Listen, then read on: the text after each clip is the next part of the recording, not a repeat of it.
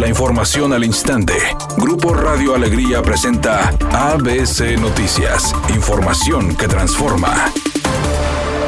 El secretario de Obras Públicas de Monterrey, Alfonso Ramos, descartó daños severos al puente de la avenida Eugenio Garza Sada y Alfonso Reyes, que no ponen en riesgo conductores y adelantó que podría quedar listo para este fin de semana si las condiciones climatológicas lo permiten, indicando que los trabajos se realizarán principalmente en las noches.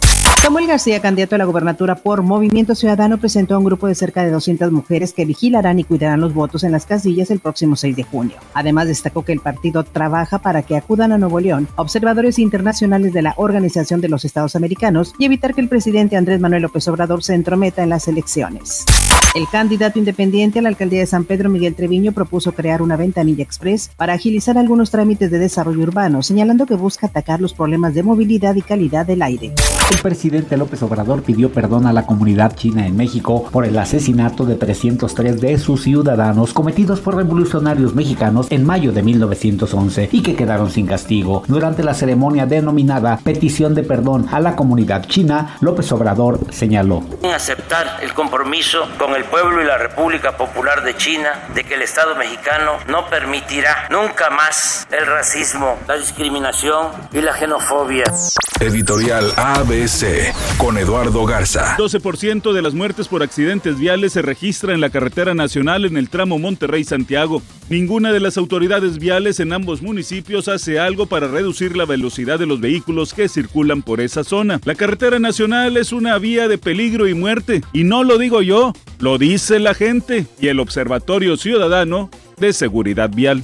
La eliminación ante Santos en los cuartos de final del Clausura 2021 pegó fuerte en Rayados. Así lo confesó Maxi Mesa, volante del equipo, tras partir del barrial para tomar sus vacaciones. Sí, dolido, dolido, la verdad que, que muy dolido. Se notó ayer en el vestuario eh, el dolor de, todos los compañeros, el mío, en lo personal también. Eh, así que nada, eh, va a costar unos días levantarnos de, de, bueno de este golpe, porque, porque bueno, sentíamos que si pasábamos se podía llegar muy lejos, pero, pero bueno, creo que levantar cabeza y... Vaya sorpresa la que se llevaron los fanáticos de Ariana Grande, pues resulta que ella se casó en secreto con Dalton Gómez, ya son oficialmente marido y mujer. Todo sucedió este fin de semana en el hogar de la cantante en Montecito, California. La celebración incluyó menos de 20 invitados y el ambiente, según los asistentes, estuvo lleno de felicidad y de amor. Aunque su apariencia ese día fue sencilla, lucía radiante y con un brillo particular en su mirada.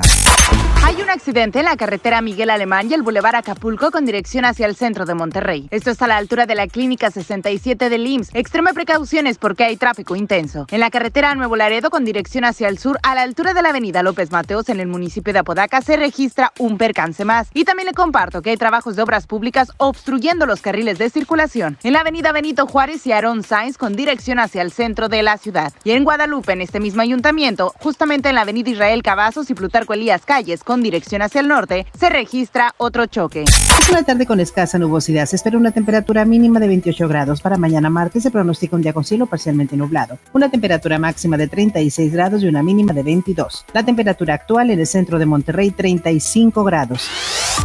ABC Noticias. Información que transforma.